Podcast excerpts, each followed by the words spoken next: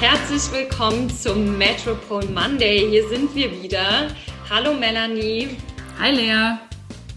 Schön, dass ihr alle wieder da seid. Wir machen heute weiter in altbekanntem Stil.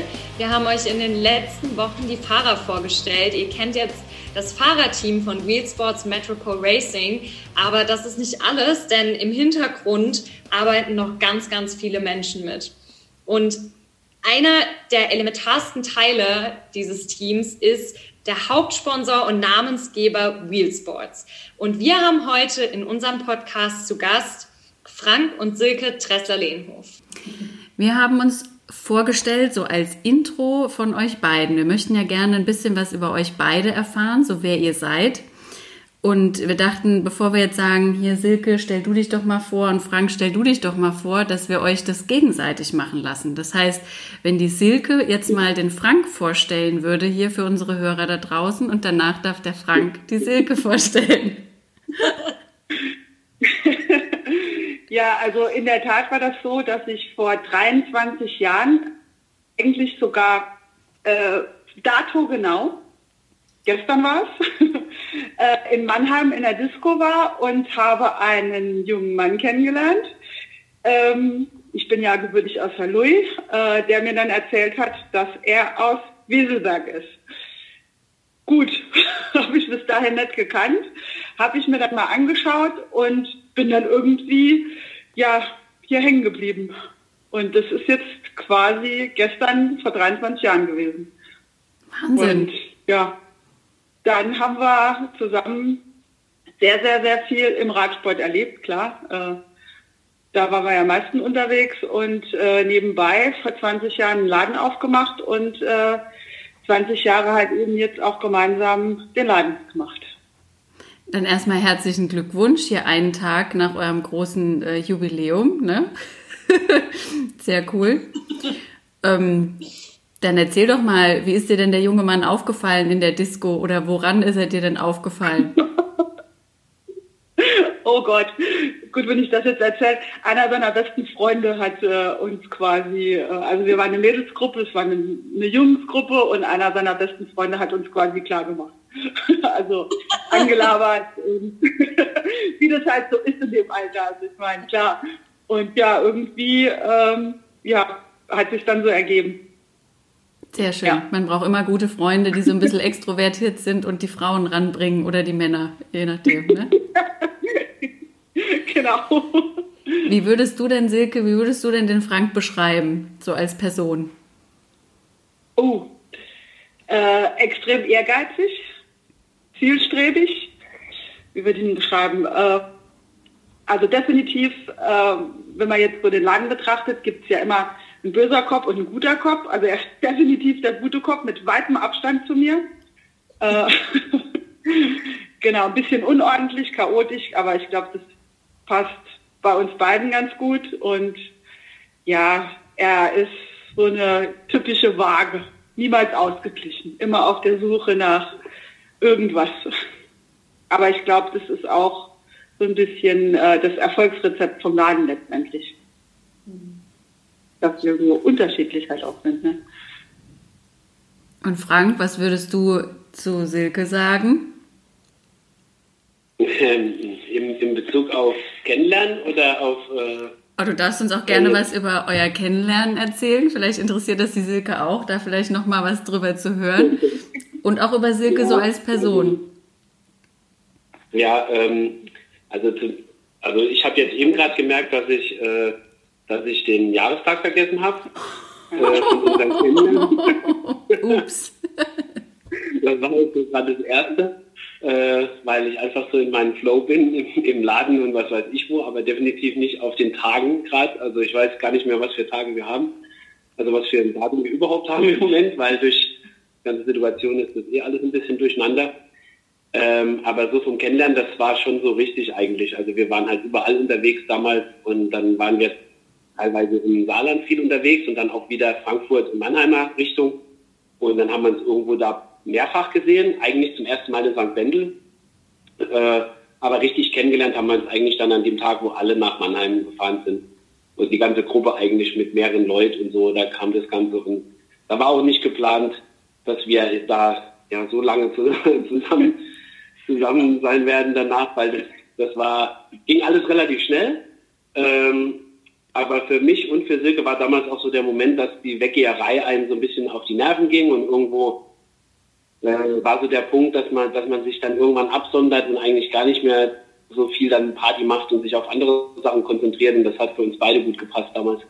Also dann war, dann war so, sie hatte keine Lust mehr, ich nicht, dann ging die Radfahrerei wieder los und dann kam ein Stein auf den anderen. Und so hat sich das alles aufgebaut. Und äh, ansonsten ja über Silke äh, jetzt äh, die Eigenschaften.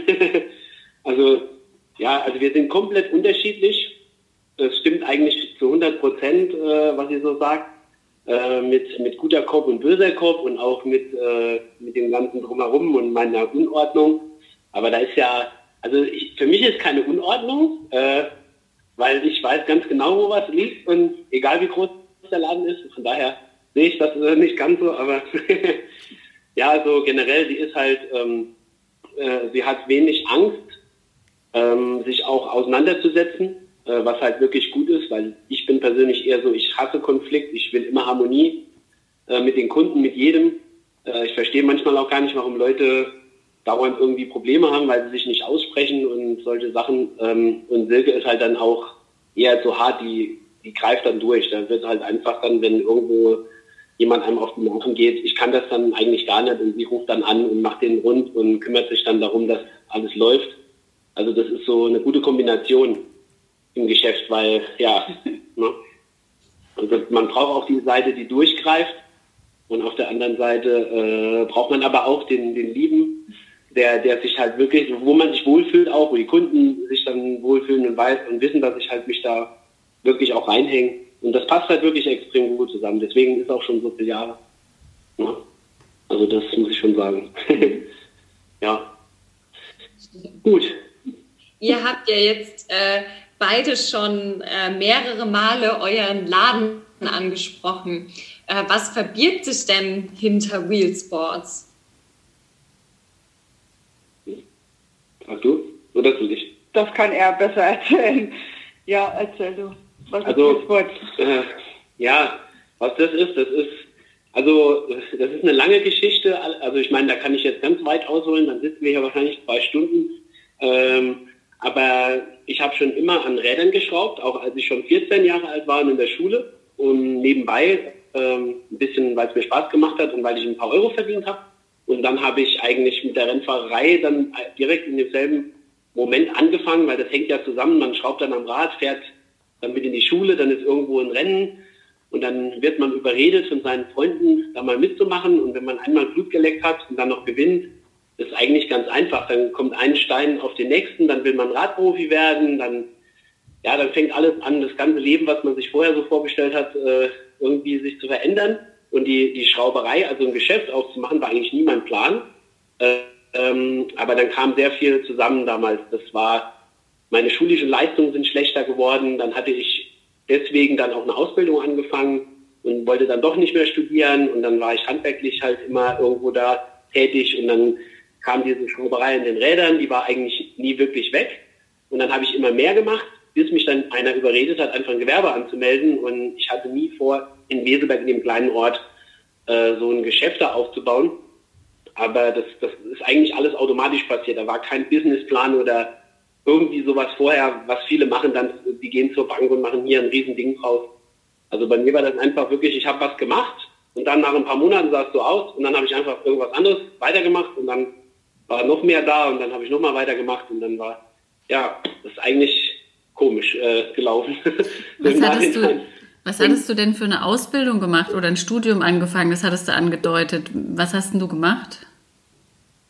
Ja, ich habe eigentlich, ich wollte eigentlich Jura studieren ähm, und habe da auch wirklich so zielstrebig daran gearbeitet, bis ich mit der Radfahrerei angefangen habe. Und dann war das Problem einfach Lernen und Schule den ganzen Tag und dann das Training war ja sehr zeitintensiv. Und dann äh, habe ich halt immer mehr versucht, mehr ja, das Training halt vorzuziehen. Die schulische Leistung ging runter. Und dann gab es halt auch Stress, weil wir hatten damals Bauernhof noch. Also wir hatten bis 94 noch aktiven Bauernhof und Landwirtschaft. Und meine Eltern waren sowieso nicht dann so begeistert davon, dass ich dann halt die, die Schule vernachlässige und dann kam halt irgendwo auch das Ganze mit, ähm, ja, wie soll ich sagen, wer übernimmt den Hof? Geht es mit dem Hof überhaupt weiter? Das kam alles irgendwie auf einen Schlag. Und ich hatte Geld gebraucht. Ich wurde 18, Führerschein. Meine Eltern hatten selbst genug Probleme. Dann musste ich noch nebenbei was arbeiten. Also dann hast du einmal die Schule, dann das Radfahren, dann das Arbeiten, dann der Bauernhof. Und irgendwann hat es geknallt und dann habe ich alles hingeschmissen.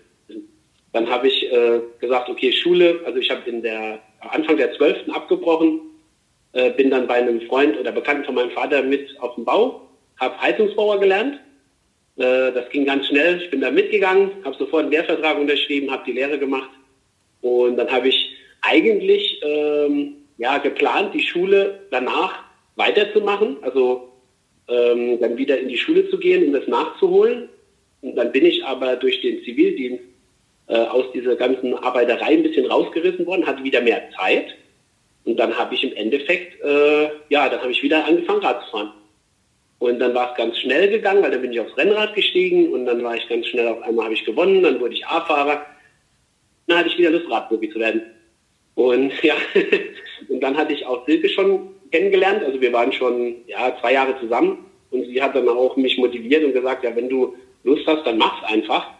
Und dann habe ich das mit der Schule wieder also abgehakt und habe dann mich ein bisschen mehr konzentriert auf die Radfahrerei, nebenbei ein bisschen gearbeitet ähm, und das mit dem Geschäft so langsam angefangen schon. Also da war schon die ersten Geschichten gelaufen mit Reparaturen und ein bisschen mehr Arbeit und da ging alles, das war im Jahr 2000, da ging alles dann Schlag auf Schlag. Und ja, und dann, ich habe mich eigentlich gar nicht getraut, ein Geschäft aufzumachen, weil ich ja alleine war und Silke hat eine eigene Beschäftigung, also eine eigene Arbeitsstelle, wo sie, wo sie war. Sie hat, sie kannte sich im Radbereich überhaupt nicht aus. Also sie war eigentlich da komplett, äh, was Räder angeht und, und die Rennfahrerei gar nicht, gar nicht irgendwie äh, involviert. Es war alles so ein bisschen äh, noch Neuland. Und bei mir ist ja wieder alles neu gekommen von meiner Vergangenheit. Nur mit dem Unterschied, ich bin früher nur auf dem Mountainbike gewesen und im zweiten Start nur auf der Straße. Ja. Und ansonsten, jetzt muss ich gerade mal überlegen, ja, ähm, das Gewerbe anzumelden war eigentlich der, der Buchhalter von der Zivi-Stelle, äh, hat, weil ich sein Rad repariert habe, hat mich überredet, äh, für mich die Buchhaltung zu machen und wenn ich ein Gewerbe anmelde um da mit einzusteigen. Und mein ehemaliger Sponsor hat mich dann überredet wegen dem Platz, weil der Bauernhof zu war, die Räume frei, dass er mir Zeug hinstellt, dass ich halt am Anfang da nicht viel Investitionen tätigen muss, was äh, Material angeht. Und so war eigentlich die Geschichte gestartet dann. Und Silke war, Silke war, also die ersten zwei Jahre eigentlich nicht im Geschäft. Ne? Nee. Genau. Aber denn ich komme aus der Autoindustrie, also ich habe in der Autoindustrie gearbeitet. 2006 gab es ja dann den ersten richtig großen Knall, äh, wo wir alle Kurzarbeit hatten und da wurde ich entlassen. Und dann bin ich mit in den Laden komplett rein eingestiegen und habe halt eben viel, ich meine, das ist ja jetzt auch nicht, das kann, man kann ja auch alles nachlesen und lernen, das ist ja kein Problem. Ich war ja auch immer mit auf dem Radrennen dabei, auch als Betreuerin war ich bei den Teams immer mit dabei, wo er gefahren ist. Also das ist ja dann nicht so komplett was Fremdes. Nur ich war, ich konnte mir nie vorstellen, warum die Menschen so viel Spaß auf dem Fahrrad haben. Jetzt war ich selber rennen, finde ich total witzig, weil damals du sitzt dich auf so einem Rennrad und du denkst, oh, mein Popo und oh, mein Rücken. Und ich war halt immer eine Läuferin durch und durch und äh, eher so die Fitnessstudio-Tussi, wie die immer sagen. Ne? Und ja, irgendwann äh, hat, sich, hat sich das dann halt komplett geändert und gewendet. Und wobei Rennrad ist immer noch nicht mein Ding. Ich war immer noch am liebsten Mountainbike. Und ja, dann haben wir auch Verein gegründet mit, mit dem Kids-Training und alles. Das kam dann halt später, aber ja, das hat dann alles so seinen Lauf genommen irgendwie gemeinsam. Ging dann alles irgendwie, wenn ich so zurückgucke, 20 Jahre, das ist so krass, also das ist äh, so, eine, so eine Zeitspanne, äh, da, ja, das ist total verrückt. Also kann, ich kann es manchmal selber gar nicht glauben. 20 Jahre, so 20 Jahre Wheelsports. Ja, Krass, das ist eine lange Zeit auf jeden Fall. Es hört sich, wenn ihr jetzt gerade so erzählt habt, hört sich das so total, ja, dann haben wir das gemacht und das gemacht. Aber ich glaube, da steckt, da steckt schon echt äh, viel, viele Ups und Downs wahrscheinlich dahinter. Plus, ähm, Frank, du hast ja auch gerade gesagt, ähm, du bist dann doch nochmal in den Radrennsport eingestiegen und auch als Profi gefahren, ähm, was ja auch eine super krasse Doppelbelastung bestimmt neben Arbeit, äh, Beruf irgendwie ein Gewerbe aufbauen, äh, Profi-Radsport. Ähm, da muss es ja bei euch zwei ganz schön gut funktionieren, ne? dass es irgendwie alles so ineinander spielt, dass man diese Doppelbelastung hinbekommt. Wie, wie, habt, wie konntet ihr das miteinander vereinbaren? Hm, ja, das ist natürlich sehr, sehr schwierig. Also da, ich meine, Silke hat ja vorher schon gesagt, mein Ehrgeiz. Ähm, und das ist halt so, wenn ich dann was mir in den Kopf reingesetzt habe, dann habe ich es halt auch wirklich mit, also mit allem durchgezogen. Und ich bin ja immer so mit einem Auge am Schauen, was so alle machen, die so rumfahren überall. Oder halt auch den gleichen Gedanken jetzt haben und jünger sind. Und da muss ich halt sagen, viele wissen gar nicht, wie viel man opfern kann. Und die denken alle, sie machen schon viel. Aber also ich kenne wenig, die wirklich richtig extrem viel machen. Also da geht noch mehr, noch viel mehr. Also du musst halt auch wirklich alles abschalten um dich herum. Das heißt, es gibt keine Geburtstage, es gibt keinen Weihnachten, es gibt nichts mehr. Und es, es wird auch, selbst eine Beerdigung wird dann fürs Training äh, nicht beachtet, weil ich halt so zielstrebig war. Es gibt nur eine Sache, die zählt, dass ich mein Training mache und alles andere interessiert mich nicht. Und das hat nur funktioniert, weil Silke alles andere äh, im Endeffekt als mein zweites Ich abgefangen hat und hat sich halt dann, egal ob das ins Einkaufen geht, gucken, dass das Essen sofort äh, da steht, wenn ich nach Hause komme, weil ich habe dann ein Zeitfenster von 20 Minuten bis Ladeneröffnung. Dann bin ich morgens raus, jetzt bei so, gerade aktuell so im Winter, habe dann, wenn die Sonne aufging, bin ich los, habe dann vier, fünf Stunden, egal was für Wetter ist, dann trainiert, dann zurück, dann 20 Minuten duschen, essen, dann waren schon die ersten Leute da, da gestanden, dann bis abends im Geschäft und das halt jeden Tag, weil ich hatte ja damals auch nicht viele Angestellte. Das war halt schon sehr hart. Also ich muss sagen, da muss man, ich weiß, also ich weiß nicht, wie ich das geschafft habe, aber ich habe es halt wirklich über Jahre dann brutal so gemacht und irgendwann hat auch die Gesundheit mich so ein bisschen dann äh, ja ähm, im Stich gelassen, weil der Körper macht das dann zwei, drei Jahre mit und dann irgendwann kommt der Moment, du hast zu wenig Schlaf, dann ist es halt, ja, die Erholung fehlt komplett. Aber ich habe es dann trotzdem irgendwie immer hingekriegt. Ich war dann zwar viel krank, aber dann habe ich wieder, wieder noch mehr gemacht, habe hab das halt einfach mit dem Brecheisen sozusagen äh, äh, durchgezogen. Und äh, ich muss sagen, es ging anfangs, also im Jahr 2000 ging das ja los, wo ich dann wieder die, die richtige Lust hatte und halt auch voll hinten dran war. Ich habe dann mich umgeschaut und habe gesagt, okay, wo muss ich hin?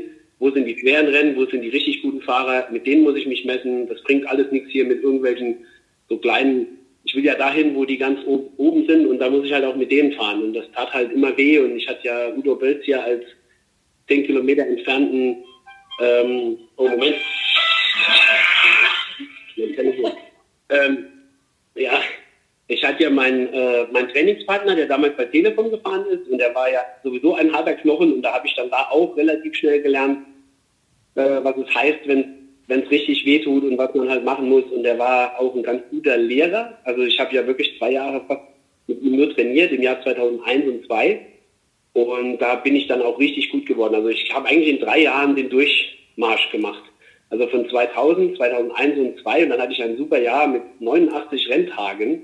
Also wenn ich das so sehe, das, wenn ich heute so sehe, was viele machen, es gibt so ein paar Verrückte, die machen das so, aber die meisten, die haben viel weniger und ich habe alles mitgenommen, was ging und habe dann auch relativ schnell mein Geld verdient. Und es war halt auch einfacher noch ein bisschen wie, wie jetzt heutzutage. Also es ist weniger Geld jetzt bei uns im Radsport, in Deutschland sowieso. Ähm, Im Ausland war es immer ein bisschen besser. Und ähm, dann habe ich halt versucht, irgendwie so meinen Laden als ähm, zweite, also als mein zweites Leben anzusehen. Das erste war ist das Radfahren und da ist der ganze Plan aufgebaut durch vom Radfahren her äh, was mein Training angeht, die Rennen. Das ist immer das Wichtigste. Und, und dann danach sofort der Laden. Und dann, ja, dann, dann war all, jede Minute auch im Rennen oder die ich Zeit hatte im Auto oder auf Rundfahrt, im Flugzeug, habe ich gearbeitet. Also ich hatte immer alles dabei, habe dann telefoniert, mein Computer, habe versucht, alles da zu steuern, habe meine gehabt und habe sogar, das darf man aber nicht verraten, im Rennen, wenn ich abgehängt war, in der abgehängten Gruppe, weil ich mein Telefon mitgenommen hatte in den letzten Jahren, dann teilweise auch noch telefoniert. Ich glaub's nicht. Weil es dann langweilig war. Geil. Äh, das ist auf jeden ja, Fall, uah, ich bin ganz hinten, ich mach mal schnell hier ein paar Geschäfte klar. Ja, ihr, ihr müsst euch vorstellen, gut, am Anfang war das noch nicht natürlich, in den ersten, ja, ich sag mal so, in den ersten zehn Jahren und dann irgendwann kam ja Routine.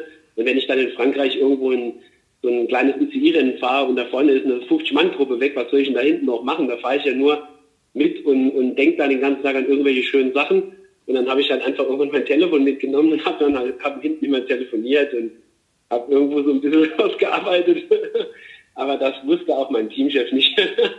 Wahnsinn. Ja, Kannst du uns nochmal sagen, äh, du hattest vorhin den Namen erwähnt, aber ich habe es nicht ganz verstanden, dein, dein Trainingspartner, wo du gesagt hast, das war auch so ein bisschen der, der dich an die Sachen rangeführt hat, wer das war und wie ihr euch kennengelernt habt? Ähm, das war der Udo Böss, den kennt ja fast jeder, der halt noch so ein bisschen weiß von den letzten Telekom-Jahren. Ähm, und der Udo wohnt in Heldersberg hier direkt bei uns und wir hatten dann äh, morgens ähm, also so, eine, so einen Treffpunkt. Äh, ja, der, er, er, ist 15 Mal die Tour de France gefahren und äh, ja, ich meine, Udo ist halt Udo ist halt eine Legende. Ähm, und das war halt ganz gut, weil ich habe dann durch das, dadurch, dass ich das Geschäft aufgemacht habe, hatte ich morgens Zeit und er ist morgens gefahren um 9 Uhr und dann irgendwann war an dem Treffpunkt halt keiner außer, außer ich, weil er auch immer zu schnell war und die meisten haben nur geweint und gejammert und, und dann hat irgendwann habe ich, hab ich gesagt, ja gut, hier ist meine Nummer äh, und dann hat er mich eigentlich jeden Tag angerufen. Also ich habe dann immer gedacht, scheiße, weil die Rennen waren einfacher wie das Training. Also für mich, es war einfach immer, okay, äh, wenn du mit Udo Radmann gehst, dann fährt er halt einfach so, wie er fährt. Und du musst dann halt einfach da mitfahren. Und wenn du halt so einer bist, der also ich habe nie gesagt, Udo, mach langsamer. Ich habe einfach nur gesagt, okay, ich muss jetzt irgendwie damit überleben. Und das war dann manchmal schon in den ersten zwei Jahren, später war es egal, aber am, am Anfang habe ich viel gekämpft und ich glaube, dass ich da auch sehr schnell gut wurde. Aber es war natürlich auch eine enorme Belastung, wo ich dann auch wirklich oft überdreht habe und viel zu viel gemacht habe und viel zu schnell. Und teilweise waren aber die Rennen dann wirklich einfacher wie das Training an manchen Tagen mit Udo. Und ja, dadurch waren die Rennen für mich halt auch irgendwie einfacher. Ich habe das ganz gut hingekriegt dann. ja. Schön. Silke, äh, Silke, wie ist es denn äh, für dich? Was ist denn deine Verbindung zum Radsport? Und äh, du hast mal ganz kurz angedeutet, dass du äh, dem auch ein bisschen näher gekommen bist mit den Jahren. Ähm, äh, was ist denn so deine Passion im Radsport? Ja gut, ich meine, wenn du halt natürlich einen Fahrradladen hast oder besitzt und mit einem äh, Radprofi zusammen bist, kommt ja dem Sport generell schon mal nicht vorbei. Also ich hatte vorher, ich komme tatsächlich aus einer Sportlerfamilie, aber bei mir, bei uns waren alles Bodybuilder. Kommen wir wieder zu der Fitnessstudio Tussi. ähm, allerdings, äh, allerdings äh, war es dann halt so, klar, Frank war Radfahrer und natürlich, wir hatten, also die Anfangszeit war halt wahnsinnig äh, anders sage ich mal so. Also Trainingslager, Renntage, da musst du halt natürlich mitmachen. Aber ich bin auch ein unglaublich freiheitsliebender Mensch und ich mag nicht so, oder ich, hat, ich hatte nie eine Beziehung gesucht, wo man jeden Abend zusammen auf der Couch sitzt und Händchen halt Fernsehen guckt. So bin ich halt überhaupt gar nicht. Und ich glaube auch nur deswegen ist es gegangen, weil, wie er schon gesagt hat, es gab keine Geburtstage. Ich habe ihn am 24.12. nachts um zehn an Frankfurt am Flughafen abgeholt. Das war unsere Weihnachten und so war das halt immer. Also ich bin da mit reingewachsen und so bin ich halt auch in den Radsport mit reingewachsen. Also ich war auf allen Rennen mit dabei, wenn es halt ging, wenn es halt nicht ganz große Rennen waren oder Rundfahrten, ähm, wo ich halt nicht mit durfte. Äh, ja, ich habe viel miterlebt und es verbindet halt einfach auch zum Sport so ein bisschen wie ich eben schon erwähnt habe, ich habe mich dann früher auch immer gefragt, warum die so viel Spaß haben. Probiert man ja dann mal selber aus. Ähm, ja, und irgendwie durch den Laden äh, bin ich dann auch immer mehr Rad gefahren und wir haben dann auch auf einmal hier Mädels gehabt, die auch Kundinnen waren und auch äh, gerne Spaß auf dem Rad hatten oder haben wollten und dann haben wir Gruppen gebildet und dann war ich auf einmal, hatte ich samstags eine 15-Mann-Gruppe und äh, ja, das ist dann halt natürlich, wir leben im Paradies, wir leben im Pfälzer Wald, also ich fahre Mountainbike und ähm, dann ist das halt natürlich auf jeden Fall äh, eine ganz andere Geschichte und dann wächst man da so mit rein und dann macht es auf jeden Fall auch richtig Spaß und ja, so hat sich das dann langsam aufgebaut auf jeden Fall. Und du hattest vorhin noch mal kurz erwähnt, dass du auch Spaß an Rennen gefunden hast. Habe ich das richtig gehört? Fährst du auch manchmal Rennen mit? Ja, seit 2012 12, 13 war das dann so. Also da hatten wir eine richtig starke Mädelsgruppe, ähm, die dann halt auch vorher alle schon Rennen gefahren sind ähm, und die ziehen dann einfach an so mit. Also wenn du starke Trainingspartnerinnen hast, wir sind dann halt einfach mal so aus Spaß ähm, in, in Saarland einen Marathon mitgefahren und das war aber aus Spaß, wir waren dann halt 25 Leute vom Verein und du trittst halt als eine Riesengruppe auf und äh, das macht halt wahnsinnig viel Spaß und gibt halt wahnsinnig viel Sicherheit. Dann hast du halt so junge Nachwuchsfahrer mit dabei, die vorher bei mir in der Gruppe trainiert haben und dann auf einmal ein Rennen gewinnen und dann stehst du dann halt da und dann bist du halt noch mega stolz dazu.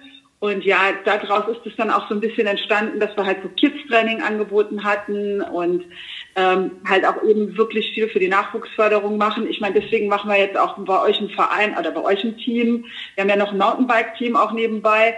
Und das ist halt eben so äh, einfach dem Radsport auch was wiedergeben. Also wir hatten eine ganz tolle Zeit, wir hatten unglaublich schöne zehn Jahre. Frank hat natürlich viel mehr die Welt gesehen als ich, ähm, aber ich durfte auch in China mit dabei sein zum Beispiel. Wir waren in Hainan auf einer Rundfahrt.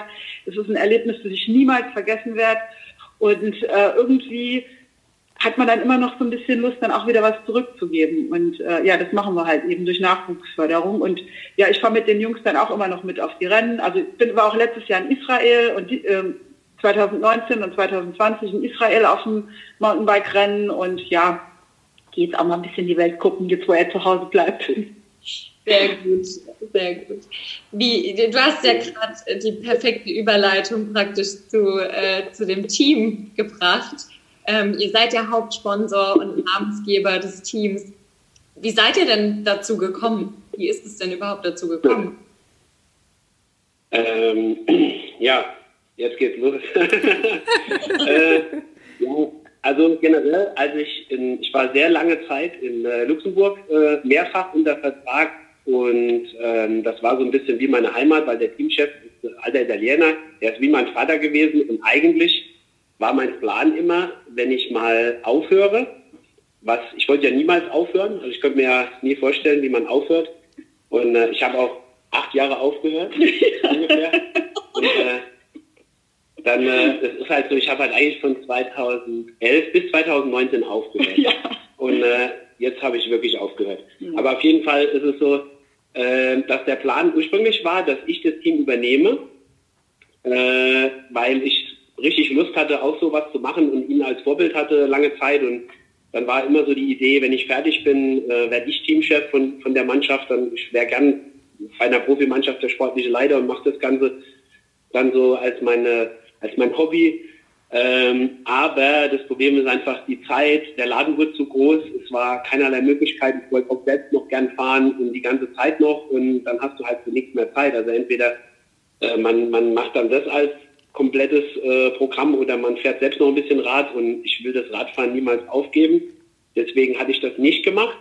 Und dann kam aber nach meiner, nach meinem letzten Jahr, äh, kamen einige Kollegen von mir auf mich zu, die ähm, ein Team gesucht hatten, also im Mountainbike-Bereich und die Sponsorenprobleme hatten. Äh, und dann ging es halt darum, Material zu bekommen. Dann habe ich irgendwann gedacht, okay, warum baue ich eigentlich kein eigenes kleines Team auf?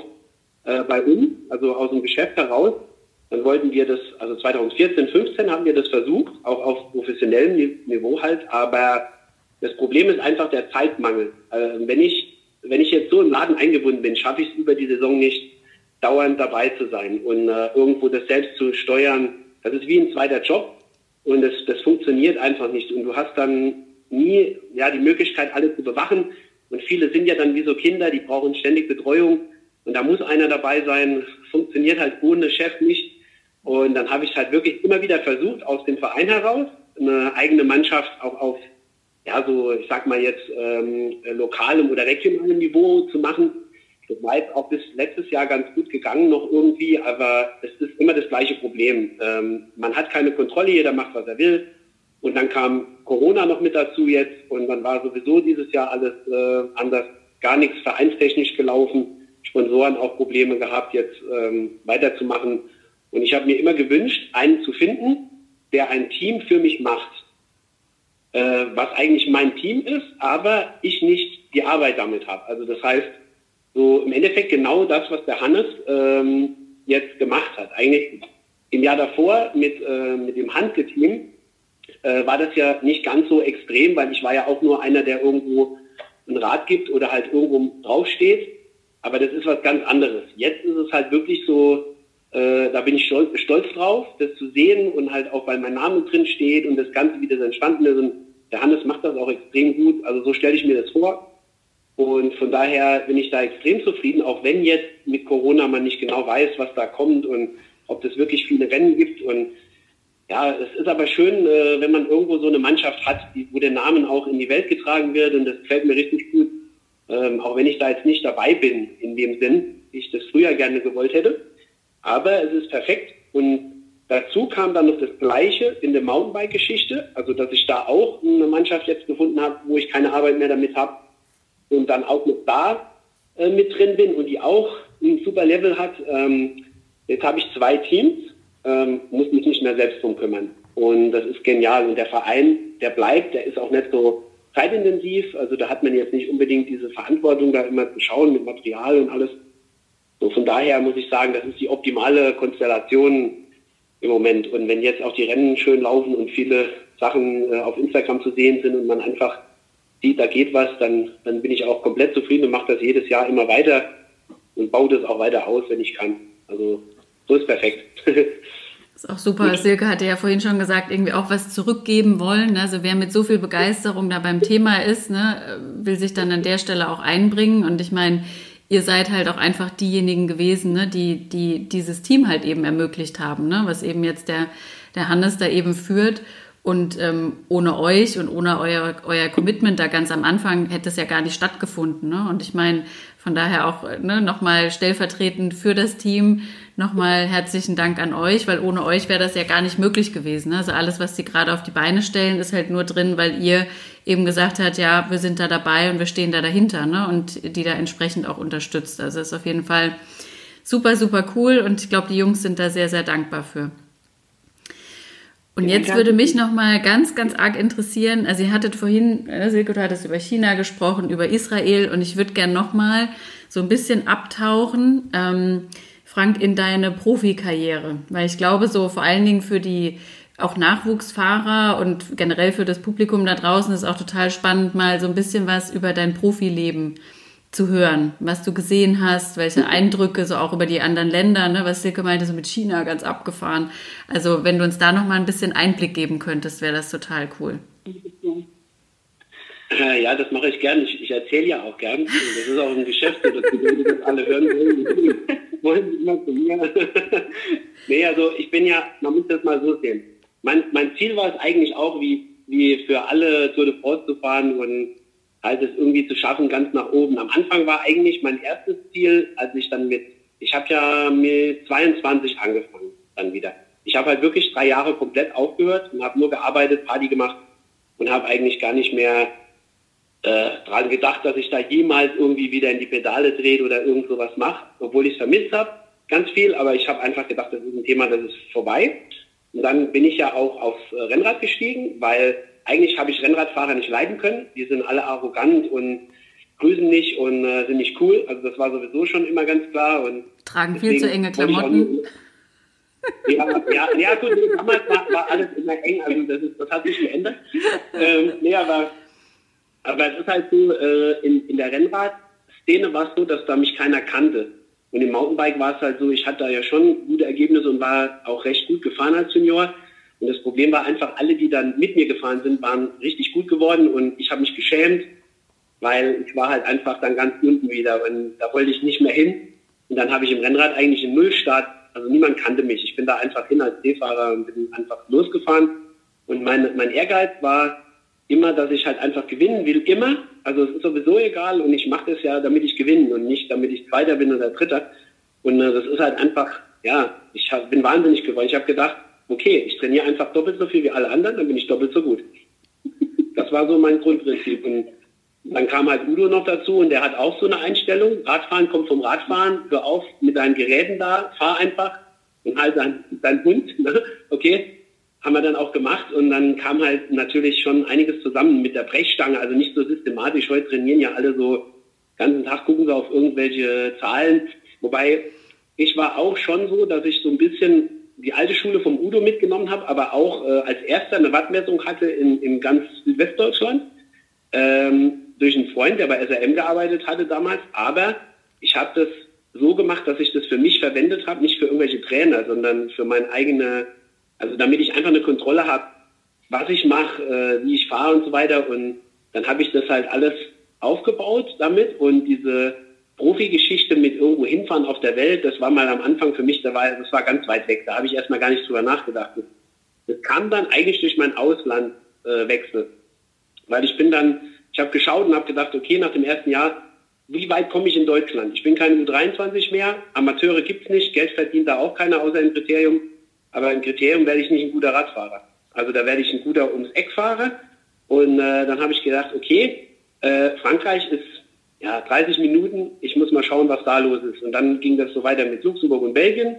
Und dann habe ich einfach alle Rennen rausgesucht, die es gibt, äh, habe mich einfach ins Auto gesetzt und bin überall hingefahren.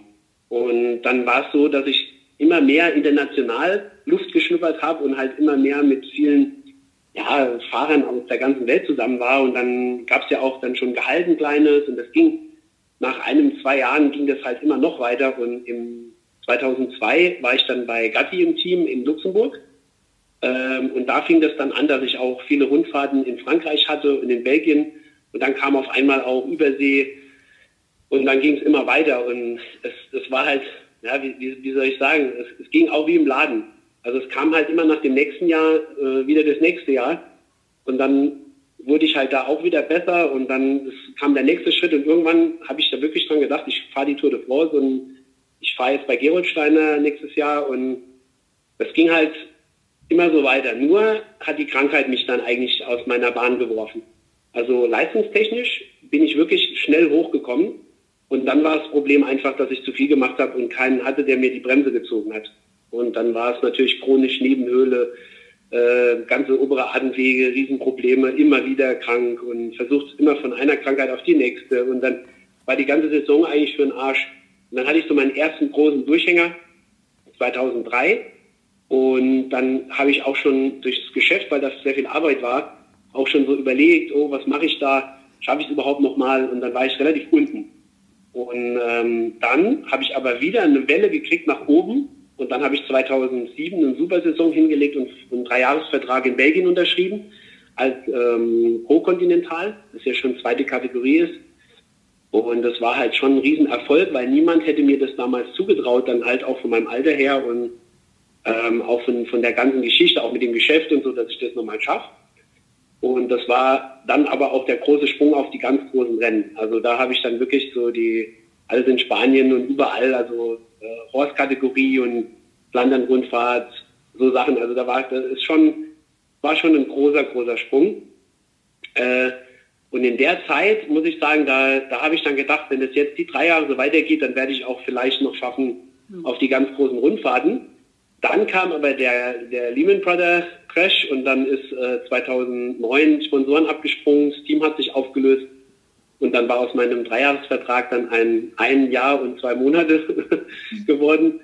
Und dann war ich zum Glück wieder zurück in meinem alten Team, äh, gut aufgenommen worden, weil da war ein Platz frei. Und dann habe ich dann da nochmal gestartet, ja, und dann kam wieder eine Phase, wo ich, wo so ein bisschen schlechter ging, so ein Jahr, weil ich halt demotiviert war. Und ja, genau. Und dann kam nochmal ein mega hoch, ähm, mein erfolgreichstes okay. Jahr, 2010. Mhm. Äh, da habe ich dann 161 UCI-Punkte eingefahren. Ähm, da habe ich äh, deutsche Meisterschaft halt leider das Podium vergeigt und bin dann nur Achter geworden und habe in Frankreich Rennen gewonnen, UCI-Rennen ähm, und habe halt überall auch bei Rundfahrten im Ausland überall Top 10 gefahren und war halt immer ja in der Attacke, in der Ausreisergruppe den ganzen Tag irgendwo. Alles das, was jetzt auf Eurosport kommt, äh, ja, leider kam das damals nicht auf Eurosport, aber da, das war gut ich war nie ein richtig guter Fahrer, der so, ja, so, so rausgestochen ist und dann so ein, so ein Hero war, der so jetzt alle Leute kennen. Ich war dann eher so einer, der Belgien geliebt hat, der in der Attacke immer war, aggressiv gefahren ist und dann einen guten Platz eingefahren hat, aber nicht so der Sprinter oder der Top-Rundfahrtsfahrer. Ähm, für mich war es immer super, es hat gereicht, aber es, ich bin so immer so ein bisschen irgendwo untergegangen. Und in der Anfangszeit muss ich sagen, das Riesenproblem, was heutzutage ist, du hast ja durch ähm, Instagram und durch die ganzen Medien, kannst du dich ja auch, wenn du nicht jetzt wirklich gut bist, gut vermarkten. Aber in der Zeit, wo ich jetzt, also 2001, 2, 3, 4 und so, da muss ich sagen, wenn du irgendwo bekannt werden wolltest, musst du in der Zeitung stehen. Oder halt irgendwo im Fernsehen auftauchen. Und da ist das nicht hier, dass du eine eigene äh, Seite machen kannst oder die Leute dich dadurch kennen und irgendwelche Follower kriegst oder sowas. Da war das halt wirklich so, scheiße, ich muss gewinnen, damit die Zeitung halt einen Bericht über mich bringt. Und dann kennen, kennen dich auch die Leute. Das hat sich halt komplett verändert heutzutage auch. Das, dass du halt überall, du findest immer mehr Wege, dass man wahrgenommen wird. Und ähm, das ist eine ganz andere Zeit, äh, jetzt, wenn man das vergleicht und auch dieses äh, systematische Training mit, mit allen möglichen Mitteln, wie du mit Trainern kommunizieren kannst und alles, wie man das so aufbaut. Ich glaube halt, dass viele den Fehler machen, dass sie viel zu schnell äh, zum Beispiel jetzt so ähm, sich da darauf einstellen, anstatt dass sich aufs Fahren konzentrieren. Also die haben schon eine Wattmessung, bevor sie überhaupt ein Rennen gefahren sind. Oder also es ist halt immer alles irgendwo so mega durchgeplant, aber eigentlich hat man noch nie im Jahr mal 30.000 Kilometer gefahren und es ist halt so ein bisschen, das fehlt, glaube ich, so ein bisschen, dass man halt einfach fährt und nicht den ganzen Tag darüber nachdenkt, ob jetzt heute die Stunde mehr oder weniger gut ist oder nicht, sondern dass man halt einfach mal wieder reintritt und sich freut, dass man Radfahren kann und, und dann nicht guckt, was da jetzt die Uhr sagt oder das Gerät. Das fehlt bei vielen, glaube ich. Ähm, und das ist, ja, also Appell an die Nachwuchsfahrer, erstmal 30.000 Kilometer im Jahr fahren und erstmal ein paar Rennen fahren und dann anfangen, Plan zu machen. dann, ich würde jetzt nochmal zu dem Punkt ähm, Auslandseindrücke gehen. Also wie ah. hast du denn, also auf der einen Seite, wie hast du ähm, die Rennen wahrgenommen in der, ihrer Unterschiedlichkeit oder waren sie unterschiedlich in verschiedenen Ländern? Werden die unterschiedlich gefahren? Und auch so Eindruck Land und Leute würde mich interessieren. Ja gut, äh, mein, wenn du, also wir waren äh, auf allen Rennen in ganz Europa. Ähm, ich habe alles durch. Ich habe äh, Skandinavien durch komplett, ähm, klar Italien komplett, auch Osteuropa. Spanien, Frankreich waren wir sehr, sehr viel natürlich ähm, und dann auch in Afrika war ich viel, auch in Gabun, also neben Kongo. Ich bin da überall Rundfahrten gefahren. Da ist ja jetzt auch ein bisschen gibt ja auch so Teams, die sich da speziell auf diese exotischen Rennen konzentrieren, aber wir hatten damals, weil ähm, zum Beispiel Gabun, das ist ein, ein äh, Hochkategorie-Rennen, weil Eurosport Frankreich da berichtet und dann haben die auch Geld über die Tour de France-Organisation und deswegen sind da richtig gute Fahrer, das ist halt top besetzt. Äh, dann haben sie so ein paar einheimische Leute mitfahren und dann aber die fünf oberen Teams sind halt alles Tour de France-Mannschaften, Pro Tour. Da ist schon was los. Das kann man nicht ganz so mit diesen Hinterwäldlerrennen vergleichen, die es ja dann auch gibt. Also es gibt ja, es gibt ja jede Menge äh, Rennen auf der Welt, auch in Asien. Und ähm, da war ich ja auch überall in Korea. Äh, Korea-Rundfahrt sind wir halt super gefahren auch damals und äh, in China. Und naja, ich muss halt sagen, ich habe sehr viele Länder gesehen und sehr viele Eindrücke eingesammelt, ähm, die mein Leben verändert haben, weil ich auch zum Beispiel gesehen habe, wie die Leute leben und was die da machen und auch die Radfahrer oder wie das Ganze da abläuft, das ist halt im, im äh, wenn du das im Fernseher anschaust, natürlich ein Riesenunterschied, wenn ich jetzt in, in Afrika durch die Hauptstadt äh, von Gabun fahre mit meinem Rad und sehe das, was da los ist, mitten im Busch und sehe das dann halt zu Hause. Das ein, kann man überhaupt nicht vergleichen und auch wie die Leute da leben.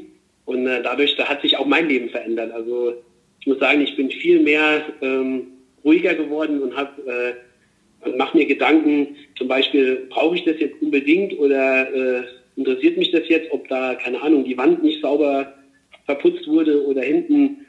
Ja, es ist halt alles so, wie man auch bei uns lebt. Die Gesellschaft bringt einem ja in so einen Bereich und dann macht man mit und jeder macht da so mit, aber eigentlich manche Sachen sind komplett unnötig, weil es spielt keine Rolle. Da bist du nicht glücklicher in, in deinem Leben äh, und wir haben so viel bei uns. Wir haben einfach so viel. Das ist, äh, niemand hat so viel. Also klar, wenn ich jetzt Europa gucke und Skandinavien, uns geht es allen gleich oder auch in Frankreich. Aber wenn du mal so richtig so in Asien oder in China unterwegs warst oder in richtig armen Ländern, dann muss ich halt schon sagen, wir leben auf einem ganz hohen Level. Und bei uns wird gut gejammert, aber da ist halt wirklich meistens kein Grund dafür, dass man jammert und man hat mal eine Möglichkeit, man wird aufgefangen, man hat, man kann so viel machen. Und das verändert einen schon ein bisschen. auch so was das Geschäft angeht. Das hat mir viel gebracht, auch im Laden, für meine Ansprüche. Was ich halt so an mich stelle und an, an und uns. Und Silke hat ja auch immer mitgezogen, äh, was das angeht, weil da musst du ja der Partner muss ja auch mitspielen und das irgendwo verstehen und sehen, ähm, wie das alles läuft und seine Prioritäten setzen. Und äh, ja, das in den Ländern, also ich kann jedem nur sagen, ich würde, ich vermisse das am allermeisten, dass ich nicht mehr äh, rauskomme und eigentlich da überall mit dem Team unterwegs bin. Das, das war die schönste Zeit von meinem ganzen Leben. Ähm, auch mit den verschiedenen Teamkollegen. Das, man muss mal so sehen, ich war oft der einzige Deutsche und wir waren teils acht Nationen ähm, oder zehn Nationen. Also ich habe meine besten Kumpels, äh, egal ob das Litauer waren oder ähm, äh, äh, Schweden und Dänen und wir waren ja eine Riesentruppe und haben so viel Spaß gehabt, auch wenn wir dann irgendwo abends rausgingen. Ja, es war schon eine sehr schöne Zeit. Und ich, das ist halt das, was ich am allermeisten vermisse. Das war für mich Urlaub. Also in der Zeit war das so, dass äh, mein normales Leben war das Geschäft und wenn ich auf eine Rundfahrt gefahren bin, habe ich Urlaub. Also das war keine Rundfahrt, war eigentlich Urlaub. Und da fährst du halt ein bisschen Rad noch dazwischen.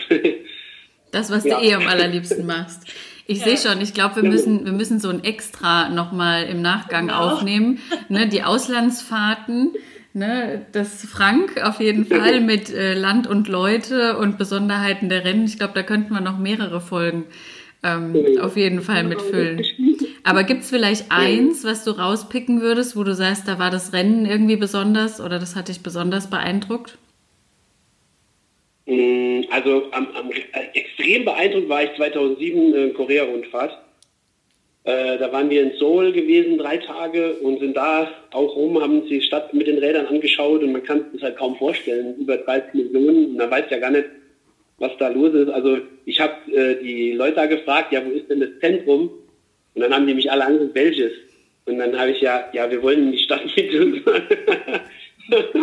äh, ja gut, es gibt keine, es gibt keine Stadtmitte. Es gibt nur, keine Ahnung, 20 Stadtmitten oder, ja, es ist halt, äh, ganz schwierig zu verstehen, wenn du so eine riesen Stadt hast. Da ist einfach, es gibt überall Zentren.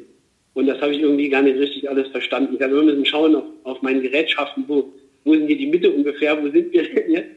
Äh, ja, das kann man sich kaum vorstellen. Und dann war es halt so cool, wie die Leute auch drauf sind. Also die Koreaner waren halt echt äh, super krass. Die leben alle in Städten mit extremen Hochhäusern. Da kommt es Wald. Und bei uns ist ja so Dörfer mit schönen so kleinen Einfamilienhäuschen. Und das ist halt echt cool. Du fährst da rum und da ist halt gar nichts, Wald. Und dann auf einmal kommen einfach tausende von Hochhäusern auf einen Haufen. Und drumherum wuseln die ganzen Leute rum. Und das ist halt dann normal, das ist ein Dorf dann halt. ähm, und da ist ja dann auch so, du hast dann Busan waren wir halt auch. Das war halt richtig extrem Riesenhafenstadt. Da wird ja alles umgeschlagen. Neun Millionen Einwohner. Und dann kriegen es die Koreaner hin, einfach den ganzen Hafen zu sperren einfach achtspurige Straßen mit äh, Tunnel und alles, keine Autos. Und da fährt einfach das Rennen durch. Und, und dann sind hinten dran die Karawane und alles. Und da fährt niemand rum. Und wir fahren wirklich durch so eine, so eine Stadt durch und durch die Tunnel. Und wir haben dann Blödsinn gemacht, rumgeschrien. Und also das war äh, Wahnsinn. Und auch die, die Riesenschiffe und die ganze Containerumschlag, der da ist und alles. Und das sind so Sachen, das, vergisst man im ganzen Leben nicht. Also das ist, das gibt es auch gar nicht mehr, dass man so einen Straßen sperren kann. Also in Deutschland könnte man das sowieso nicht. Das wäre gar nicht machbar, glaube ich. Ähm, aber die Koreaner, ja, da ist halt das Radrennen und da wird es gesperrt. Und ähm, da ist auch so, da war die, die Regierung ja auch so ein bisschen mit dran und die haben sich da präsentiert und ihr, ihr lokales Team, Nationalmannschaft, war auch immer im Fernsehen live natürlich in, in den ausländischen Rennen, konntest du dann abends das Rennen schauen. Und äh, da muss ich halt sagen, das Land hat mir, also hat mir sehr gefallen, also wie das war, wie die Leute auch also wie locker die drauf sind. Und äh, wir sind halt, man muss sich vorstellen, das ist ähm, zwölf Etappen gewesen. Da sind wir einmal komplett das ganze Land von kreuz und quer durch, also von Seoul auf die Ostküste äh, rüber, dann runter, dann durch die Berge, dann ganz runter bis nach Busan, immer wieder eine andere Etappe und am Schluss sind wir irgendwann wieder nach Seoul zurück. Und ich vergesse nie mit dem Bus, wo wir zurückgefahren sind, waren wir an der Raststätte und äh, dann bin, wollte ich einfach auf die Toilette, hatte aber Angst, dass ich nie wieder den Bus finde. Weil da waren einfach 1000 Busse und ungefähr eine Million Menschen. Und äh, die Toilette, da waren, ich glaube, an einer Reihe 100 äh, Urinale. Also sowas habe ich mein ganzes Leben noch nicht gesehen. Du musst dann eine Landkarte holen, weil du weißt gar nicht mehr, wo du da rauskommst. Und da sind so viele Menschen, eine riesen Toilette, sowas habe ich noch nie gesehen. Und, und, die Leute rennen da rum. Also da ist halt wirklich brutal viel los. Mhm. Und äh, ich musste immer meine Kumpels mitnehmen, weil wir wussten nicht, wo wir hingehen alleine. Es war halt nicht so einfach. Und technisch auch damals schon. Riesenfortschritt, also weiter wie wir. Wir hatten damals schon ähm, teilweise die Telefone haben sie in äh, 2007 haben sie dann schon Filme geschaut überall und so Sachen. Das, das war bei uns alles noch gar nicht so. Also wir waren dann noch weit hinten dran. Also die sind in dem ganzen Land waren die bestimmt fünf Jahre vor uns, mhm. was die Technik angeht.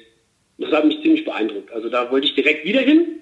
Und der zweite Versuch ist dann durch den Vulkan in Island kaputt gemacht worden. Wir standen schon am Flughafen und äh, der Eierfjörlei, was weiß ich. Eierfjörlei, Jöckel. Eier, ja genau. Jöckel. genau. äh, weil da war alles geknappt.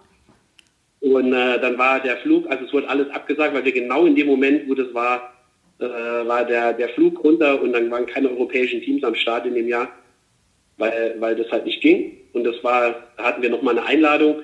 In der, in der Mannschaft war es halt so, wir haben sehr viele Einladungen gehabt. Ähm, und viele Rennen konnten wir gar nicht fahren, weil wir einfach nicht das Personal dazu hatten und die Möglichkeiten.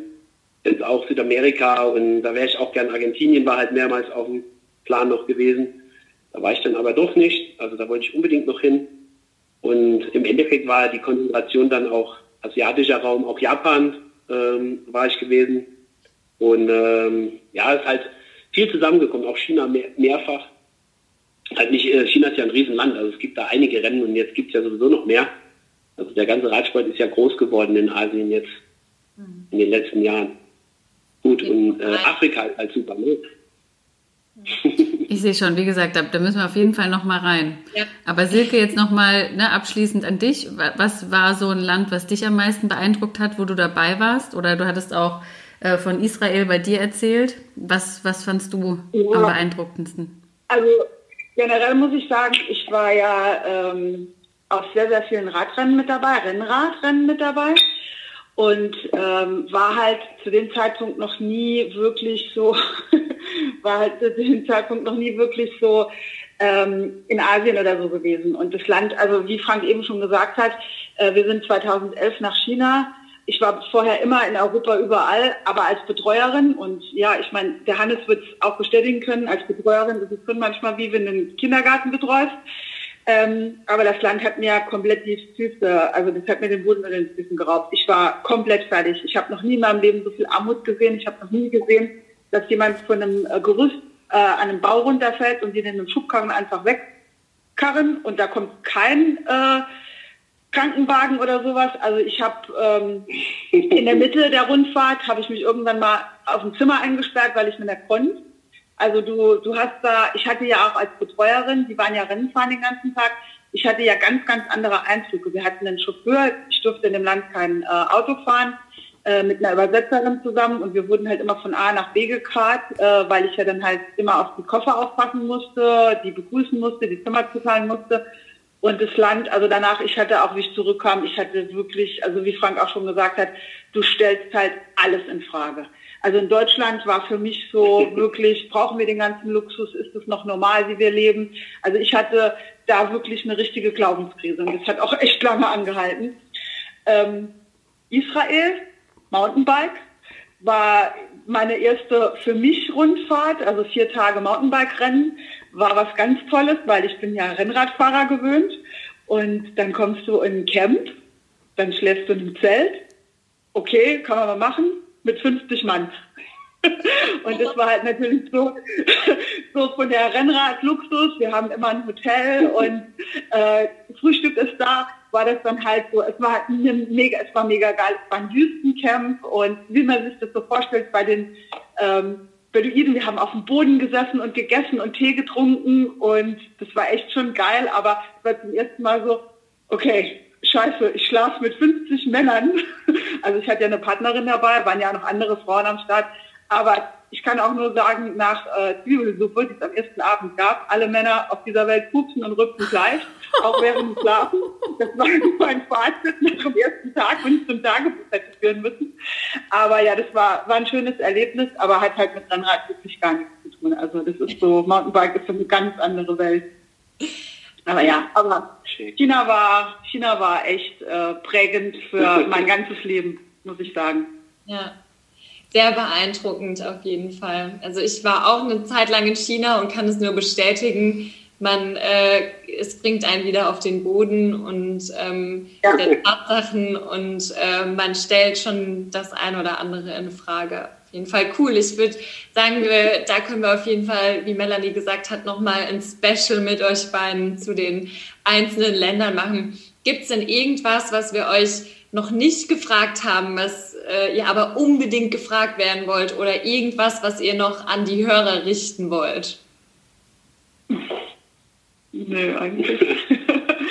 nee, eigentlich alles gut. Also wir wollten ja ein bisschen über den Radsport erzählen. Frank hat ja genug von Radsport zu erzählen und ja, ich denke, äh, ja, alles gut soweit. Wir freuen uns, dass das, wenn das Team gut läuft und wenn die Jungs Rennen fahren dürfen dieses Jahr, mal abwarten, wie es halt mit Corona weitergeht. Ist jetzt auch gerade immer nicht so prickelnd und ich hoffe, also, dass die Jungs halt ihre Ziele nicht verlieren und wissen, für was sie trainieren, auch wenn es vielleicht die ersten Monate auch kein Rennen geben wird. Und es ist eine schwere Zeit momentan und da sollte man sich so ein bisschen nochmal hochrappeln auf jeden Fall, wir alle. Na, dann sollen sich äh, einfach noch ein paar Mal den Podcast hier mit euch anhören. Ich finde, der bringt viel Motivation mit rein, viel Ehrgeiz, Zielstrebigkeit. ne, das, das strotzt geradezu davor. Ja, voll schön. Dann hatten wir jetzt hier im Podcast Silke und Frank von Wheel Sports in Weselberg, ne?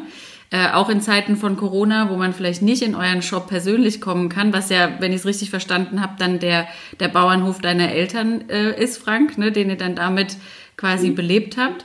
Ähm, Gibt es natürlich auch einen ja. Online-Shop von euch, ähm, bei dem man fleißig vorbeischauen kann.